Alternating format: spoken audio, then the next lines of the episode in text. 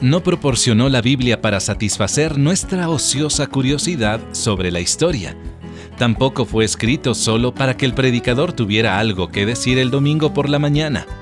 La Biblia fue escrita para revelar el plan soberano de Dios y para explicar nuestro lugar en su historia redentora. Bienvenido a Visión para Vivir, donde hoy el pastor Carlos Azazueta continúa con esta nueva serie titulada Aliméntese de las Escrituras. Cuando estas técnicas se aplican en nuestro estudio personal, pueden transformar la manera en que entendemos la Biblia. Le invito a escuchar a continuación, elegir la receta, buscar los tesoros de las Escrituras. Ahora veamos algunas herramientas. Cuando usted en la cocina va a empezar a cocinar, y sobre todo si es una cocina nueva, si nunca la ha usado, lo primero que tiene que hacer es, si tiene las cacerolas, si tiene las cucharas, si tiene todo lo que son los utensilios necesarios para empezar a cocinar, ¿verdad? Bueno, es lo mismo con la palabra del Señor. Hay varios utensilios que le voy a recomendar, unos muy básicos y otros realmente quizá usted nunca los haya escuchado. Lo primero que necesita para comenzar a estudiar la palabra de Dios, lo básico, es su propia Biblia. Le recomiendo en particular una Biblia de estudio para ello. En segundo lugar, necesita un diccionario bíblico. Ya los diccionarios ya quedaron arcaicos, pero los diccionarios bíblicos son muy importantes para usted como estudiante de las escrituras, porque son aquellos que les van a dar definiciones de palabras técnicas y menos conocidas. ¿Por qué? Porque la Biblia fue escrita en un español que si usted tiene de las versiones antiguas, no va a entender algunas palabras. La tercera herramienta que necesitamos es una concordancia. A que usted nunca había escuchado esa palabra. Concordancia. Una concordancia es una clasificación alfabética de todas las palabras que se usan en la Biblia. De acuerdo a la versión que usted utiliza, Reina Valera, Nueva Versión Internacional, la Biblia para todos, la que sea, hay una concordancia de esa Biblia. Significa que casi todas las palabras más importantes se han puesto en orden alfabético. Usted va ahí y encuentra el pasaje. Porque si usted es de los que no se memorizan los pasajes, pero se acuerda, es que, es que esta hay un pasaje en la Biblia que no me acuerdo cuál es, pero, pero dice la palabra, la palabra ah, expiación. Bueno, usted va a la concordancia, busca expiación y encuentra todos los pasajes donde aparece expiación. Entonces, es importante tener concordancia. Y el último de los utensilios necesarios es un juego de mapas bíblicos. Agarra su Biblia, no la electrónica porque esa no sirve, pero agarra su Biblia y se da cuenta de que al final de la Biblia hay una serie de mapas. ¿Las trae? Porque estos son necesarios a la hora de estar estudiando un pasaje para entender dónde Pablo estaba en Troas y se estaba enfilando para ir a Macedonia y luego ve por dónde viajó Jesús en Palestina. Sobre todo necesitan mapas que presentan las ciudades antiguas en el tiempo de Jesús y las ciudades como lucen hoy en día para que empiece a entender por qué cuando ve las noticias y escuche que están destruyendo la ciudad de Damasco, usted empieza a darse cuenta si es Damasco el que nosotros conocemos en la Biblia o es otra ciudad. Por eso es importante los mapas para ubicarnos dentro del contexto ahí. Estas cuatro herramientas son fundamentales a la hora de estudiar en serio la palabra del Señor. Aparte de las condiciones esenciales del corazón, los atributos, las ah, actitudes, de, las, de los utensilios, para la preparación, es importante entender que la Biblia tiene promesas para aquellos que estudian la palabra de Dios. Promesas muy personales. Las escrituras ofrecen promesas a todos aquellos que de verdad involucran tiempo. Por ejemplo, la rutina o el tener poco entusiasmo por estudiar la Biblia, uno muchas veces se priva de estas promesas tan especiales. Hay muchas promesas en la Biblia, muchas, que no son para nosotros, la iglesia de Jesucristo. Únicamente aplican para el pueblo de Israel. Hay muchas denominaciones cristianas evangélicas que están clamando para ellos esas promesas. Están sacando el texto fuera de contexto. Pero si usted es un estudiante de la palabra, invierte tiempo en entender cuáles promesas son trascendentales o atemporales, usted sabrá cuáles promesas son para usted. Estas que le voy a dar son para usted aunque estén en el Antiguo Testamento. ¿Por qué? Porque son atemporales. Escuche muy bien. La primera de ellas es sabiduría. Dios promete sabiduría para aquel que lee su palabra. Salmo 119, versículo 97 dice, oh, cuánto amo tus enseñanzas, pienso en ellas todo el día. Tus mandatos me hacen más sabio que mis enemigos, pues me guían constantemente. El mundo le da demasiada importancia al conocimiento, sobre todo cuando una persona saca doctorados o, posgrados y todo lo demás. Pero aquí el salmista está diciendo que el que tiene una comprensión, es decir, una cosa es sabiduría, otra cosa es el entendimiento es conocimiento que yo voy adquiriendo al estudiar y por la experiencia. La sabiduría es lo que permite poner todo ese conocimiento en la práctica. Y sobre todo cuando viene una sabiduría de parte de Dios al utilizar su palabra. Algunas veces la gente difícilmente puede entender este concepto y hacer la diferencia. Entonces entenderá usted lo que es la sabiduría, porque usted, aparte de eso, como dice Santiago, se la puede pedir a Dios y Él la otorga a quien le quiere. La segunda promesa que encontramos acá es percepción espiritual. Salmo 119, versículo 99 dice, así es, dice, tengo mejor percepción que mis maestros, porque siempre pienso en tus leyes. No solamente tendremos sabiduría, que, más que nuestros enemigos, porque vamos a saber muy bien que Dios tiene control de toda la situación, sino que también tendremos una mejor percepción de nuestros maestros. Se trata de que Dios nos da a nosotros un filtro aquí en las escrituras para identificar si las cosas son verdaderas o no. La tercera promesa que este salmo nos da a usted y a mí, que podemos clamar esa promesa, es entendimiento espiritual en el Salmo 119, versículo 100, dice, hasta soy más sabio que los ancianos, porque he obedecido tus mandamientos. No porque usted se haga más viejo significa que usted es más maduro. La vejez es obligatoria. La madurez es opcional. No porque usted tenga más años y pinte canas significa que usted es más maduro. A veces encuentro ancianos que se portan como niños y a niños que parecen ancianos. Porque realmente el entendimiento es algo que se adquiere, que se puede tener. Dice aquí, me negué a andar por cualquier mal camino. O sea, él tomó la decisión de no andar por cualquier mal camino, a fin de permanecer obediente a tu palabra. No me he apartado de tus ordenanzas porque me has enseñado bien. Qué dulces son a mi paladar tus palabras, son más dulces que la miel. Tus mandamientos me dan entendimiento, con razón detesto el camino falso de la vida. Si usted logra tener entendimiento, usted va a dejar de caer en los mismos mal hábitos que siempre ha caído. Si usted logra tener entendimiento, no le van a llamar la atención los chismes que ha estado contando últimamente. Si usted realmente adquiere entendimiento, no va a andar con nimiedades ni preocupado porque cómo lo voy a hacer a final de mes, porque sabe muy bien que el Dios que le ha sostenido le ayudará hasta el final y nunca se apartará de usted, porque hemos adquirido entendimiento. Cuando no tenemos entendimiento, andamos como pollos sin cabeza por todos lados. ¡Ah! ¡Ah! ¡Ah! Imagínense, preocupados pensando que el mundo se nos cae encima. Pero el entendimiento nos permite estar tranquilos, esperando en Dios que tiene todo bajo control. Y cuando estudiamos a profundizar las escrituras, entonces obtenemos sabiduría, obtenemos percepción y obtenemos entendimiento. Tenemos que usar estos atributos. La sabiduría es la capacidad de ver la vida como Dios la ve. La percepción es la capacidad de ver a través de las circunstancias de la vida. Y el entendimiento es la capacidad de reaccionar correctamente frente a las circunstancias de la vida. Esas tres cosas usted las adquiere cuando usted confía en Dios y lee su palabra. Ahora, ¿cómo podemos absorber la palabra de Dios en nuestra vida? ¿Cómo la podemos devorar? ¿Cómo podemos hacer que el nutriente entre en nuestro ser, en nuestro espíritu. Bueno, hay algunas maneras en las cuales vamos a poder absorber. Vea su mano derecha, téngala ahí. Si trae un bolígrafo, ahora, si usted es derecho, agarre la mano izquierda y ponga estas palabras ahí en sus dedos para que no se olvide de estas cinco maneras en las cuales usted va a poder absorber la palabra del Señor. La primera de ellas es escuchando la palabra de Dios. Comenzamos a absorber las escrituras cuando escuchamos. Escuchar lo que dice la palabra de Dios es la manera más simple y frecuente de aprender la Biblia. El Salmo 119, 24 dice, tus leyes me agradan, me dan sabios consejos. ¿Cómo los adquirió? Oyendo. Acuérdense que la transmisión de la Biblia en el Antiguo Testamento era oral, antes de escrita. Dice Salmo 119, versículo 130. La enseñanza de tu palabra da luz de modo que hasta los simples pueden entenderla. ¿Sabe usted lo que dice Romanos 10, 17? Dice, la fe viene por el oír. Es decir, oír la buena noticia acerca de Cristo.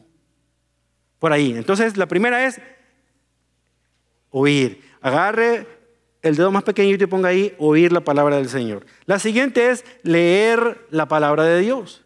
Suena básico, pero hay que leerla aparte de oírla. En segundo lugar, absorbemos la verdad de Dios al leerla. La Biblia no es un conglomerado de palabras misteriosas y difíciles que están hilvanadas ahí para confundirlo. Están puestas ahí para que usted las lea. Puede aprender cómo lidiar con las personas difíciles en su trabajo. Se aprende en la Biblia a tener paciencia y cómo adquirir esa paciencia. Pero usted la quiere ahorita, ya está el problema. Puede recibir orientación y fortaleza en medio del sufrimiento. El Salmo 119, versículo 18 dice, abre mis ojos para que veas la verdad maravillosa que hay en tus enseñanzas. Entonces, la primera es oír, la segunda es leerla. Tercero, estudiarla. Y cuando digo estudiarla, no es lo mismo que leerla, porque cuando uno estudia, agarra un, lápiz o una pluma y un pedazo de papel, entonces uno está estudiando. dice eh, el gran eh, fundador de los navegantes, Dawson Trotman, los pensamientos se desmarañan cuando pasan a través de los labios a las yemas de los dedos. Es verdad. Podemos estudiar algo cuando ya logramos escribirlo, ¿verdad? Entonces, Debemos de tomar nota de aspectos, marcar, encerrar en un círculo, subrayar. Eso es lo que nos permite a nosotros ir estudiando la palabra del Señor. Sir, Sir, Francis Bacon dijo, la lectura hace al hombre completo, la conversación lo hace ágil, pero la escritura lo hace preciso. No quiere que se le olvide el compromiso que ha hecho con una persona la semana que entra, escríbalo, porque si confía acá, mm, mm, mm, no va a funcionar. Usted se cree que tiene el pensamiento y se acuerda de todo lo que ha prometido, mejor escríbalo. Si es que si usted dice que nos vamos a ver aquí el miércoles a las 2, escríbalo. Póngalo ahí en su libreta electrónica o como sea, pero escríbalo. Entonces hay garantías que usted lo va a cumplir. Lo mismo sucede con la palabra del Señor. Escriba las promesas, escriba los versículos, escriba todo. En cuarto lugar, memorizarla. Hay que memorizarla. El versículo 13 del Salmo 119 nos dice, recité en voz alta todas las ordenanzas que nos has dado. Él se puso a recitar todo lo que el Señor había mandado. Me puse a aprender de memoria los versículos de la Biblia, sería mi traducción. Debemos memorizarla. ¿Cómo lo hacemos? Escriben tarjetitas, póngalas ahí, o usted puede conseguir en una librería cristiana lo que se llama pan de vida, que son muchas tarjetitas donde hablan de promesas, y memorícelas, pongas donde se está usted lavando los dientes, donde está rasurando, en el tablero del auto, donde está lavando los platos, donde usted empieza a recitar una línea a la vez, pero usted se va a dar cuenta lo maravilloso que es poder citar un pasaje de la Escritura o un libro completo de la Biblia sin necesidad de leerla. Y lo último es meditarla. Debemos meditar en la palabra del Señor. El versículo 23 dice, hasta los príncipes se sientan y hablan contra mí, pero yo meditaré en tus secretos. Meditar es una palabra muy interesante porque el texto en el idioma hebreo es rumiar. ¿Ustedes saben cuáles son los animales rumiantes? Las vacas. ¿Las ha visto cómo están masticando? No sé qué mastica, pero están. A veces algunas personas que traen chicle los veo que parecen vacas. Bueno, usted ya, ya está más cerca. Porque rumiar, la palabra del Señor significa estar masticando, estar meditando en ella. Y la vaca de vez en cuando hace lo que no veo que haga usted con el chicle. Se traga lo que está masticando, lo que está rumiando. Y al rato lo vomita otra vez en la boca y lo sigue rumiando. Eso es lo que simbólicamente debemos hacer con la escritura. Leemos un pasaje, meditamos en él, al rato meditamos en él otra vez y al rato meditamos en él otra vez y estamos todo el día rumiando la palabra de Dios. Así es que en lugar de masticar el chicle que anduvieron masticando este día, empiece a rumiar la palabra del Señor, meditarla. Entonces, debemos oír, debemos qué? Leer, debemos estudiar, debemos memorizar y al último, ahí tiene ya los cinco dedos. Qué bueno que no tiene seis. Si no le diera otro más. Porque esa sería la oración. No, no es cierto. Bien, ahora entendamos cuán importante es utilizar esto. Ahora viene la receta, y con ese término, ¿por qué es importante utilizar la receta de la cual acabo de hablar? Imagínese, por ejemplo, que un piloto experimentado le invita a usted y a su familia a dar una vuelta en el avión, en la avioneta. Usted nunca ha subido una avioneta.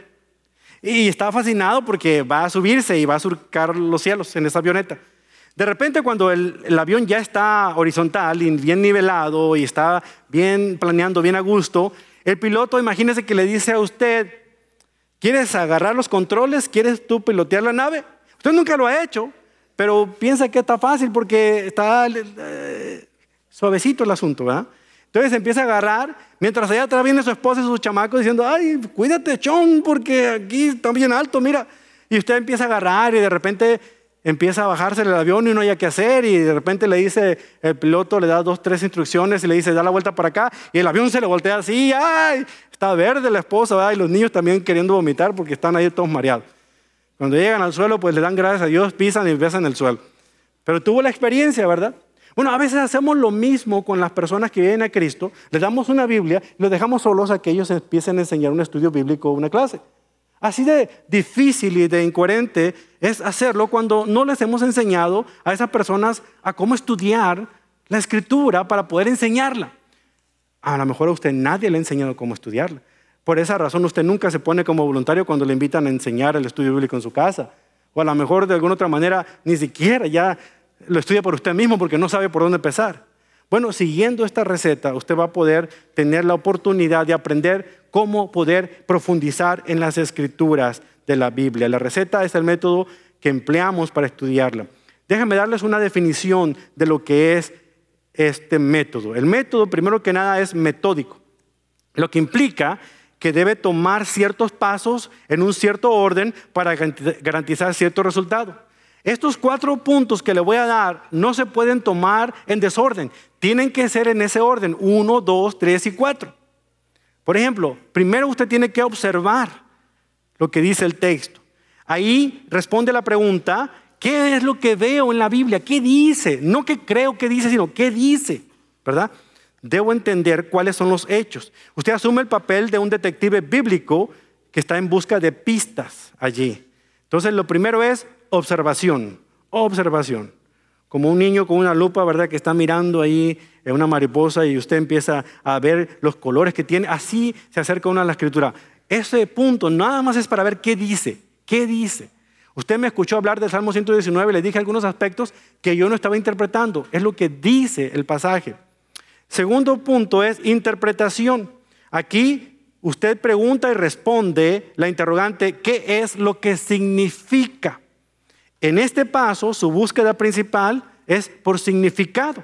Desafortunadamente muchos estudian la Biblia aquí, ahí empiezan y ahí terminan. Nadie observó y nadie aplicó. Pero no, usted tiene que comenzar con la observación, continuar con la interpretación, qué es lo que significa y después poder aplicarla. Lo que me lleva al tercer punto que es la correlación. Usted ha escuchado de la frase referencias cruzadas. Hay Biblias que tienen referencias cruzadas. Es decir, cuando estoy estudiando y un pasaje, me pone ahí todos los pasajes de la Biblia donde ese tema también aparece, para que yo pueda ir a ellos y darme cuenta cómo fue ese tema presentado en otros pasajes. Eso me ayuda a entender, porque la Biblia tiene una idea fundamental, la que Dios quiere dar, y Él es consistente en todos los pasajes de la Escritura. Por eso hago una correlación. Y al último, es importante ver la aplicación. ¿Qué diferencia práctica hace esto a mi vida? ¿Cómo la aplico en mis circunstancias? Muchas personas dicen que la Biblia es relevante para sus vidas, pero no ponen en práctica, entonces no es relevante. Si usted no pone en práctica la Biblia, no es relevante para usted ni para nadie más. La Biblia va a cambiar su vida si usted la pone en práctica, eso sí. No la va a cambiar si usted nunca pone en práctica sus principios. Ahora, en segundo lugar, el método es metódico con el objetivo de volverse receptivo y productivo. Ese método primero usted lo tiene que aceptar, que asimilar y después lo tiene que enseñar a otros, lo tiene, tiene que fluir. Voy a hacer esta comparación. Cuando un espermatozoide entra en el útero y trata de fecundar a un óvulo, nada va a pasar. Un espermatozoide por su cuenta y un óvulo por su cuenta no producen vida, no se reproducen. Tiene que ser el contacto de ambos para que se produzca la vida. Bueno, hay una combinación bien interesante con la palabra de Dios y cuando una persona que la estudia la pone en práctica, cuando las dos cosas realmente hay una reproducción porque la persona comienza a vivir lo que está aprendiendo y se comienza a notar en su diario vivir. Entonces, con razón nosotros no nos reproducimos en otros discípulos porque no nos estamos alimentando, ni estamos obedeciendo la Biblia. Estamos tragando y estamos como si fuéramos desagües, destapados. Cae algo y se va, cae algo y se va. Pero no ha pasado de mi mente al corazón y ha hecho lo que Dios intentó hacer con su palabra, que es cambiar vidas. Si la Biblia no le ha cambiado a usted, no le eche la culpa a la Biblia o a la versión que está utilizando, ni siquiera al pastor que está enseñando. La culpa únicamente es usted porque no ha puesto en práctica lo que la Biblia dice. Entonces, en tercer lugar, el método es metódico, con el objetivo de volverse receptivo y reproductivo por medio del conocimiento de primera mano. No basta con que su esposa sea parte del grupo de damas de la iglesia. No basta con que usted venga a escuchar el sermón una vez a la semana. Necesita meterse a la cocina. Necesita remangarse la camisa, agarrar los utensilios y comenzar a cocinar. Es la única manera en la que usted va a poder absorber este pasaje. Esta es una descripción general de hacia dónde vamos y cómo vamos a llegar allá. Por ejemplo, la receta es observación, qué es lo que veo en el texto, interpretación, qué es lo que significa el texto, correlación, cómo se relaciona esto con otros textos de la Biblia y aplicación, qué diferencia práctica hace esto en mi vida. Al igual que un experto chef de cocina que revisa los estantes de cocina y se da cuenta de qué es lo que tiene allí para empezar a cocinar y busca los de mejor calidad, comenzar el proceso de preparar alimentos espirituales es igual. Necesitamos entender qué es lo que tenemos para poder empezar a elaborar con ello el alimento necesario que va a cambiar nuestras vidas. Por cierto, mi esposa cada vez que hace tinga de pollo le sale deliciosa, deliciosa. Ya sé el sabor, ya me lo imagino, siempre se me antoja.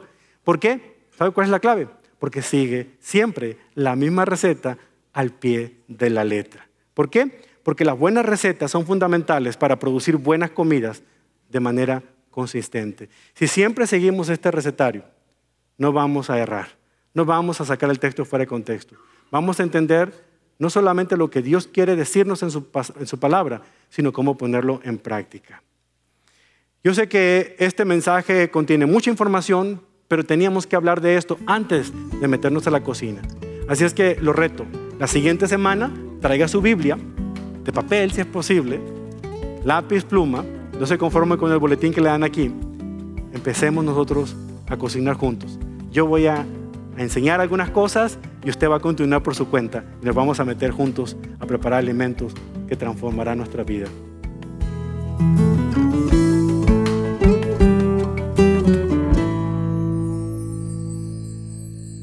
Este sí es el alimento que nunca debemos perdernos. Usted acaba de escuchar al pastor Carlos Azazueta con el mensaje Elegir la receta, buscar los tesoros de las escrituras, aquí en Visión para Vivir. Recuerde que estos estudios se encuentran disponibles en disco compacto y formato digital para que usted siga estudiándolos en casa o en grupos pequeños. Pero aún hay más el día de hoy ya que el pastor Carlos desea cerrar con una oración. El apóstol Pablo recomienda a los cristianos añadir a la fe carácter moral, conocimiento, dominio propio, paciencia, piedad y amor. Todo esto para no andar ociosos y sin frutos. Si su anhelo es llevar una vida plena, aplique la verdad de Dios hoy en Visión para Vivir siempre estamos buscando herramientas que le ayuden en su vida cristiana. Es por ello que durante este mes le ofrecemos el libro del pastor Charles Swindoll. Aliméntese de las Escrituras. No es suficiente leer y creer en la palabra, es necesario aplicar sus principios día a día. Si busca cumplir el propósito de Dios para su vida, entonces, aliméntese de las Escrituras que es justamente el título del libro del pastor Swindoll que ha escrito para usted. Para recibir este material, por favor, envíe su donativo a Visión para Vivir, P.O. Box 1817, Frisco, Texas 75034. O si prefiere, también puede comunicarse con una de nuestras representantes llamando al 469 535 8433 y una de ellas con mucho gusto le atenderá. También usted puede donar al visitar nuestra página de internet visionparavivir.org. Y ahora, el pastor Carlos comparte la siguiente oración. Oremos. Padre, gracias porque estudiar su palabra realmente nos transforma cuando ponemos en práctica lo que en ella hay.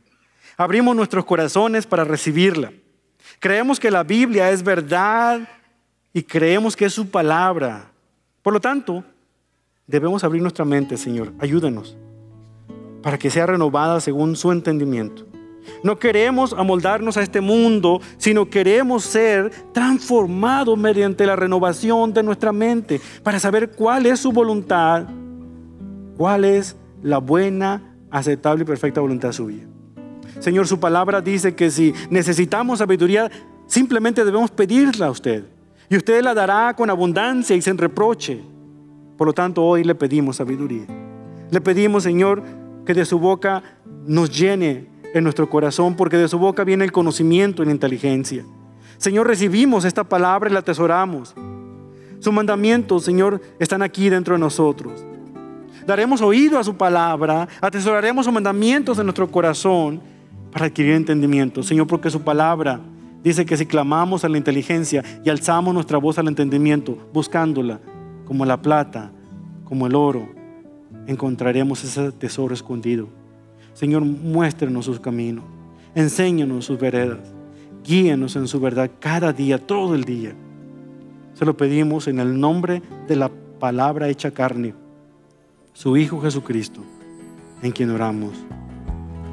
Amén. Acompáñenos mañana aquí en Visión para Vivir, para continuar alimentándonos de la palabra de Dios.